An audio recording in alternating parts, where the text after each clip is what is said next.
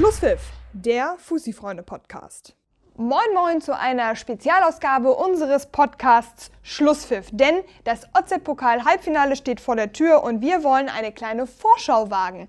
Ich habe dazu auch meine beiden Kollegen ins Boot geholt, zum einen Dennis Kormanios und zum anderen Jan Knötsch. Beide werden ihre Einschätzungen zu den Partien geben, denn wir haben ja zwei richtige Kracher zu bieten im OZ-Pokal-Halbfinale. Zum einen der Showdown am Blomkamp, wenn der TuS Ostdorf den FC Eintracht Norderstedt empfängt und zum anderen die Pokalparty am Wendeweg, wenn der Titelverteidiger TuS Dassendorf den SC Viktoria Hamburg empfängt. Wir starten direkt mit dem ersten Spiel, was an Karfreitag stattfinden wird. Um 19.30 Uhr ist da Anpfiff bei TuS Ostdorf gegen Eintracht Norderstedt. Wir starten mit dem Heimteam. Bisherige Gegner waren ja für den TuS Ostdorf unter anderem Quickborn, die man 5 zu 2 besiegen konnte in der ersten Runde. Man hatte auch ein Freilos. Man musste aber auch zweimal ins Elfmeterschießen, einmal gegen ETV und einmal gegen Raspo Uetersen.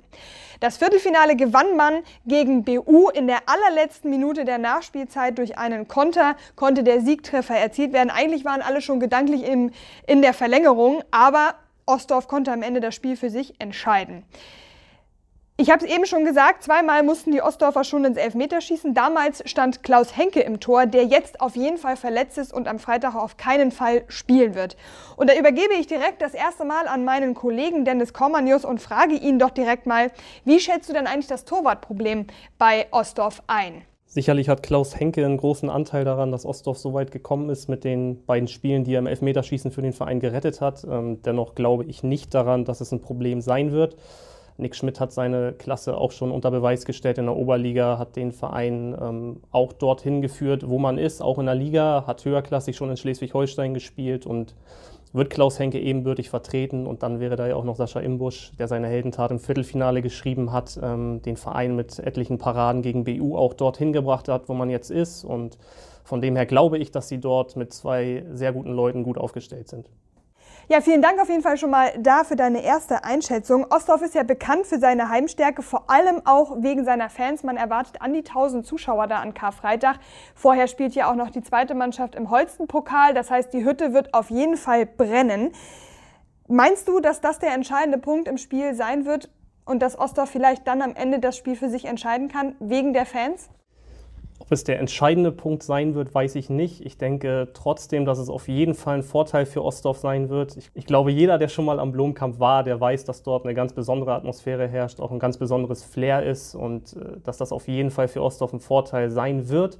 Ähm, also ich kann mir schon vorstellen, dass das ein entscheidender Punkt sein wird ähm, für Ostdorf. Allerdings äh, muss man natürlich sagen, dass die Favoritenrolle bei Norderstedt liegt. Sie sind der klassenhöhere Verein und wenn alles normal läuft, dann wird sich Norderstedt durchsetzen. Dennoch glaube ich daran und man weiß es, glaube ich, auch, dass Ostdorf nicht gerade der normale Club ist, sondern ein bisschen anders und das positiv gemeint.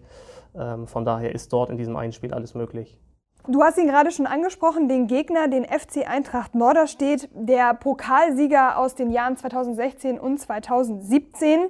Bisherige Gegner waren für Norderstedt eigentlich alle kein Problem, unter anderem SC Poppenbüttel und auch Buchholz 08 konnten aus dem ähm, Pokal geschmissen werden. Das Viertelfinale gegen Wedel war nun auch keine Glanzleistung von Norderstedt und auch in der Regionalliga Nord steckt man mittendrin im Abstiegskampf.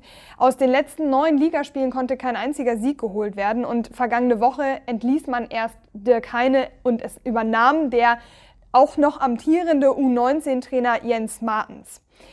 Du hast es ja gerade schon gesagt, Norderstedt ist auf dem Papier eigentlich der Favorit, aber in einem Pokalspiel kann auch alles passieren. Warum glaubst du, ist Ostdorf jetzt der richtige Gegner zur richtigen Zeit für Norderstedt?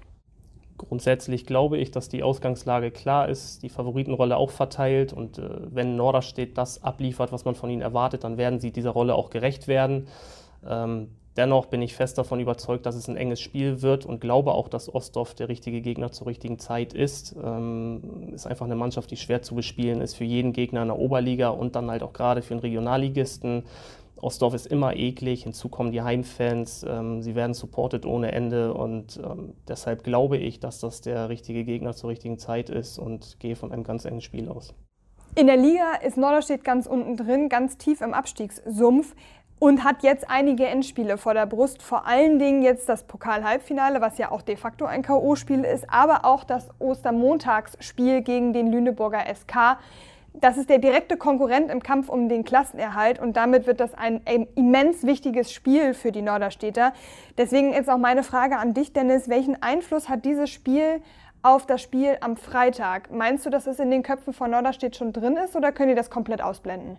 Ich glaube tatsächlich, dass das in den Köpfen schon eine Rolle spielen wird. Ähm, man muss ganz klar sagen, dass das für Norderstedt zwei extrem wichtige Spiele sind, vielleicht sogar die beiden wichtigsten in der jüngeren Vereinsgeschichte. Ähm, man ist, glaube ich, schon auch auf das Finanzielle im Pokal angewiesen ähm, und erwartet auch einen Finaleinzug, vielleicht sogar definitiv auch den Pokalsieg. und hinzu kommt dann halt, wie du schon angesprochen hast, das Pokalspiel. Man hat nicht viel Zeit zwischen den beiden Spielen, von daher wird das auf jeden Fall eine Rolle spielen. Man ist in beiden Spielen zum Siegen verdammt. Ähm, gegen den LSK ist ein direktes Duell, das darf man auf keinen Fall verlieren. Ähm, es wird allerdings schwer sein. Ich glaube, als Trainer sind das dann zwei Spiele in so kurzem Zeitraum, wo man gerne auch rotieren würde. Ähm, ich glaube allerdings, dass Norderstedt rein mental nicht in der Verfassung ist, die das dann erlauben würde. Und das kann im Endeffekt dann auch zu einem Ausscheiden im Pokal führen und auch ja, in der Meisterschaft eventuell zu einer Niederlage. Und das darf auf keinen Fall passieren. Die schwierige Ausgangssituation für Norderstedt in der Liga ist für Ostdorf wiederum vielleicht ein kleiner Vorteil, den sie nutzen können. Wir haben jetzt Ostdorf-Trainer Piet Wiele im O-Ton mit seiner Erwartung für das Spiel am Karfreitag. Es wird ja auch ein schönes Spielchen werden. Ne? Also ich sag mal Karfreitag 19.30 Uhr äh, hier wieder unter Flutlicht. Da hoffe ich schon, dass dann hier die Zuschauerresonanz äh, hoch ist. Nun sind wir am Ende der Vorschau für das erste Halbfinalspiel was darf natürlich in einer Vorschau nicht fehlen? Ganz klar ein Tipp. Deswegen, Dennis, jetzt ganz kurz und knackig dein Tipp für die Partie zwischen TuS Ostdorf und FC Eintracht Norderstedt. Dann lehne ich mich mal sehr weit aus dem Fenster, ähm, tippe auf das nächste Blomkamp-Wunder und auf die nächste Heldentat in der Geschichte und glaube an ein 2-1 für Ostdorf nach 90 Minuten. Vielen Dank, Dennis, an dieser Stelle für deine Einschätzung zu der ersten Partie des OZ-Pokal-Halbfinals. Ich switche um auf die zweite Partie, denn die TuS Dassendorf empfängt den SC Viktoria an Ostersamstag um 13 Uhr am Wendelweg. Dann heißt es also Titelverteidiger gegen direkten Tabellennachbarn, denn Vicky und Dassendorf belegen die Plätze 3 und 4 in der aktuellen Oberligatabelle. Die TuS Dassendorf ist also der Titelverteidiger des letzten OZ-Pokalwettbewerbs, denn letztes Jahr konnte man mit 2 zu 0 gegen Niendorf gewinnen und damit auch in der ersten Runde des DFB-Pokals antreten. Im aktuellen Wettbewerb des OZ-Pokals hatte Dassendorf gemischte Gegner, mal waren die Lose etwas einfacher, man hatte aber auch einige Landesligisten und auch einen Oberligisten wie den TSV Sasel als Gegner. Sasel konnte man mit 2 zu 0 besiegen. Im Viertelfinale musste man gegen Alten Gamme ran. Dassendorf ließ da den SVA in der ersten Halbzeit zwar ein bisschen kommen, in der zweiten Halbzeit drehten sie dann aber auf und zogen souverän ins Halbfinale ein. Aber die Saison läuft bei weitem nicht so rund und so erfolgreich, wie man sich das bei der TuS Dassendorf so vorgestellt hatte. Der Kampf um die Meisterschaft ist mehr oder weniger aussichtslos, denn ähm, Altona und auch Teutonia müssten beide schon sehr patzen, damit Dassendorf die aktuell acht Punkte Rückstand noch aufholen könnte. Man hatte ganz kurz nach der Winterpause einen Trainerwechsel, als man Ostermann entließ und Jean-Pierre Richter installierte. Und da komme ich auch schon direkt zu meiner ersten Frage an meinen Redakteurskollegen Jan Knötsch. Wo liegen denn genau die Probleme der TuS Dassendorf in dieser Saison? Ich glaube, da gibt es mehrere Probleme. Die TuS Dassendorf ist quasi von einem Problem ins nächste reingeschlittert. Das erste Problem war das, dass Elad Ostermann aufgrund seines Lehrgangs in Köln nicht bei der Mannschaft gewesen ist. Ähm, das äh, Training geleitet wurde von seinem Co-Trainer Mirko Petersen. Dieses Problem hat man erkannt. Meines Erachtens hat man es aber dann zu spät gelöst. Äh, und zwar mit dieser Entlassung kurz nach der Winterpause, die du angesprochen hast man hätte diese Entlassung vielleicht ein bisschen vorziehen sollen in die Winterpause. Dann nämlich hätte Jean-Pierre Richter als neuer Trainer viel mehr Zeit gehabt, sich an seine neue Mannschaft zu gewöhnen, der, der Mannschaft seinen äh, Spielstil aufzudrücken, nahezubringen. Das äh, muss jetzt quasi ja parallel zum laufenden Tagesgeschäft äh, geschehen. Und man sieht ja, dass Dassendorf sich damit nicht so leicht tut. Ähm, du sagtest ja gerade schon, Tabellenplatz 4 das ist sicherlich nicht das, was man sich vorgestellt hat und äh, ja, zurückzuführen auf diese Probleme, die ich gerade so ein bisschen versucht habe zu skizzieren. Jean-Pierre Richter ist nun ja neuer Trainer der TuS Dassendorf.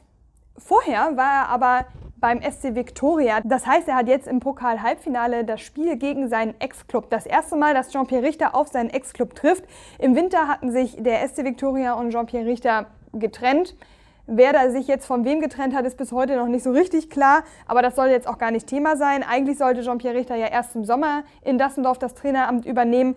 Nachdem man sich dann aber relativ kurzfristig für die Trennung von Ostermann entschieden hatte, sprang Richter ein. Glaubst du, Jan, dass es ein besonderes Spiel für Richter wird oder kann er das komplett ausblenden, dass es ja sein Ex-Club ist, gegen den er da jetzt spielen muss? Er wird das nicht ausblenden können, selbst wenn er das sich gerne einreden möchte und es wahrscheinlich auch schon tut in der Woche vor diesem Spiel. Es ist ein ganz besonderes Spiel für ihn. Dafür spielen einfach bei Viktoria viel zu viele Leute, die er da hingeholt hat, die er ja teilweise auch schon vom FC Süderelbe kennt, die er da schon unter seinen Fittichen hatte er hat ja nicht, auch nicht nur die äh, Zeit gehabt, wo er Trainer gewesen ist beim SC Victoria, sondern davor auch eine Manager-Vergangenheit an, an der Hohe Luft. Das kann man einfach nicht ausblenden. Insofern wage ich die Behauptung, ja, es ist ein besonderes Spiel, auch wenn er das wahrscheinlich völlig äh, anders sieht und sagt, dass es ein Spiel wie jedes andere ist. Dann lass uns doch mal über den Gegner SC Victoria Hamburg sprechen.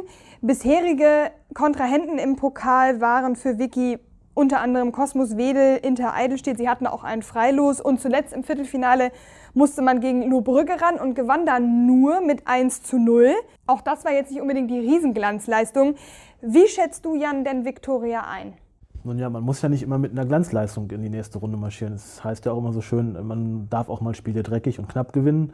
Das hat Vicky ähm, am Binnenfeldräder beim VfL Lohbrügge gemacht. Der VfL Lohbrügge ist sicherlich auch keine Laufkundschaft. Immerhin äh, eines der Spitzenteams der Landesliga Hansa, auch wenn man da nicht ganz mit den beiden Mannschaften Tritt halten kann, die vorne stehen.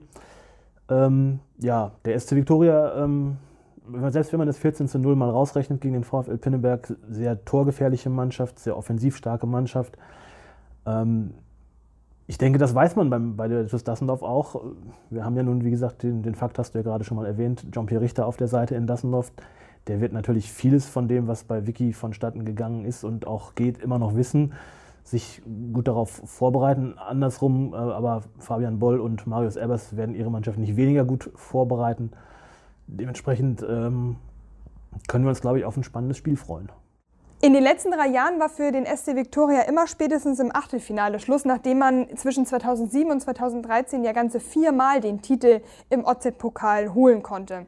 Es wäre ja ein Heimspiel für Vicky, weil das Finale im OZ-Pokal ja immer am Stadion an der Hohe Luft ausgetragen wird. Wie groß glaubst du, ist der Ansporn für Vicky, es jetzt endlich wieder ins Finale zu schaffen und sich am Ende den Titel dann ja vielleicht auch zu holen?